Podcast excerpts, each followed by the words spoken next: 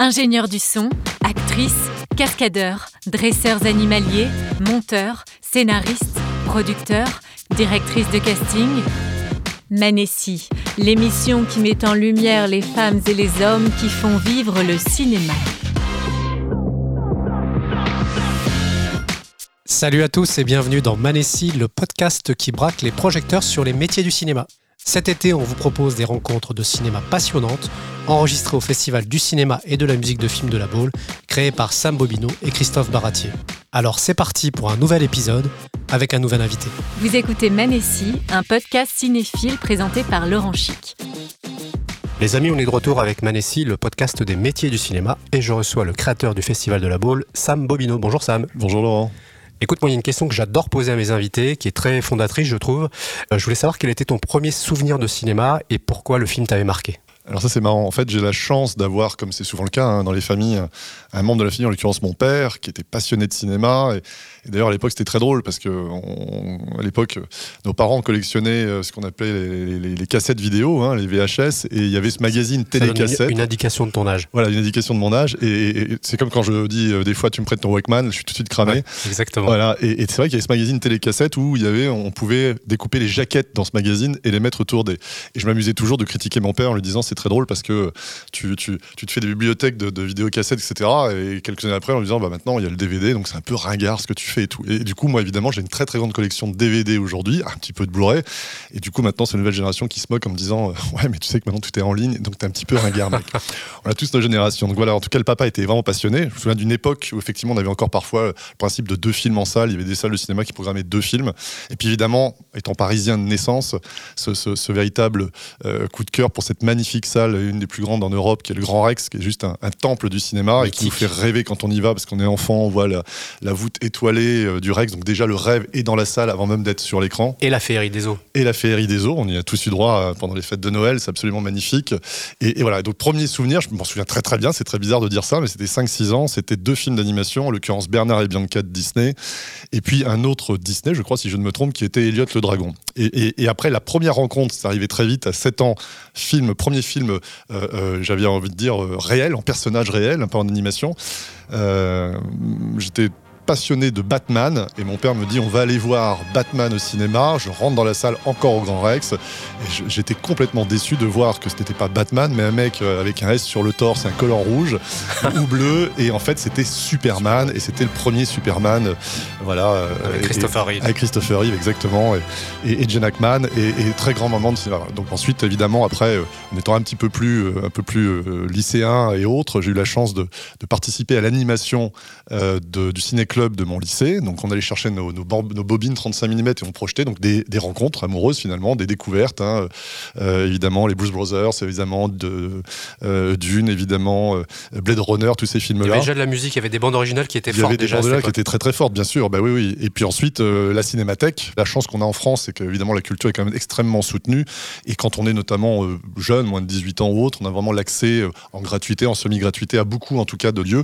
Et c'est vrai que la cinémathèque, un peu sur le principe de la fête du cinéma, qui est aussi un très bel événement d'ailleurs, nous permet d'aller à la rencontre de rendez-vous euh, auxquels on n'aurait pas forcément été euh, nécessairement. Moi, j'ai souvenir que la fête du cinéma avant, bah voilà, on avait un ticket à 4 francs, 5 francs, je sais pas, et le but c'était de rentrer le plus vite, faire un maximum de films. Donc on sortait d'une salle, on avait pas fini de générique, on allait dans une autre sans savoir ce qu'on allait voir, juste pour rentabiliser au maximum. Et ça permettait de faire des rencontres et des découvertes.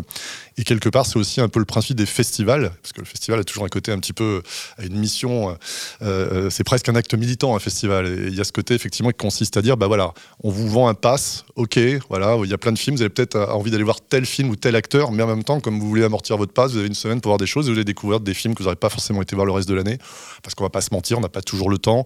On va peut-être des fois aller en famille voir le Disney de fin d'année, on va aller en été voir le, Mission Impossible, et entre les deux, bah, il y a plein de loupés, il y a tellement de, beaux films à aller découvrir. Est-ce que grâce à ça, grâce à tous ces films que tu as vus, tu t'es fait vraiment une culture cinéma, une culture de cinéphile, j'ai envie de dire? Ouais, la culture de cinéphile, bah, elle s'est fait effectivement par, euh, par ces rendez-vous euh, cinémathèques. Puis en plus, il y a après, cette, quand vous avez une première découverte, une première claque en découvrant un réalisateur que vous ne connaissiez pas ou, un film, vous avez forcément envie d'aller plus loin. Alors des fois, ça se fait de manière volontariste. on va aller à la recherche de la suite de ce qu'on a envie de voir de cet univers-là. Et puis des fois, c'est les hasards qui font que euh, vous allez vous retrouver à un autre moment, vous dire ah mais tiens, voilà, ce réalisateur, ça me parle, j'ai déjà vu, j'avais déjà aimé. J'ai eu la chance aussi après de faire de la radio, effectivement, bah, comme toi, Laurent, euh, associative, etc. Et puis, euh, et puis radio nationale, ce qui permettait d'aller dans les festivals en tant qu'invité aussi, et de rencontrer des talents et de rencontrer encore d'autres choses, etc. Les festivals, encore une fois encore. Alors évidemment, le festival de Cannes notamment, hein, qui, qui, nous permet, moi j'ai des souvenirs de séances de minuit, d'avoir vu un film, je savais pas trop ce que j'allais voir, il était tard, j'ai pas envie d'aller faire la fête, parce qu'à Cannes on fait beaucoup la beaucoup fête, la hein, fête. beaucoup la fête. Je confirme. Voilà, et, et, et, effectivement, bah voilà, une belle claque de découvrir Reservoir Dogs et un jeune gars qu'on connaissait pas qui s'appelait Tarantino, quoi. Voilà, donc il y a des, y a comme ça des rendez-vous qui, qui, qui, viennent un petit peu figer, un petit peu ancrer tout ça. Et puis quand on, je crois qu'on est tous un peu pareil, on, on aime, enfin, quand on parle du vivre ensemble, euh, de se retrouver tous réunis, etc. Bah, les festivals en font partie. Le cinéma, évidemment, c'est un, socle fédérateur et, et c'est bah, la vie. On apprend autant sur nous que, sur les autres. Donc c'est généreux dans les deux sens. Et à quel moment se fait la bascule dans ta tête de dire je vais créer un festival, un festival axé autour de la musique? Alors, festival, j'ai envie de dire, c'est en fait une rencontre de plusieurs choses. C'est-à-dire que moi, je pars du principe que quand on est euh, passionné de quelque chose, euh, bah, déjà au niveau du travail, alors, j'ai envie de dire qu'on des fois on a le luxe, on a la chance. C'est pas c'est pas le luxe, c'est plutôt la chance, l'opportunité de pouvoir finalement vivre de sa passion.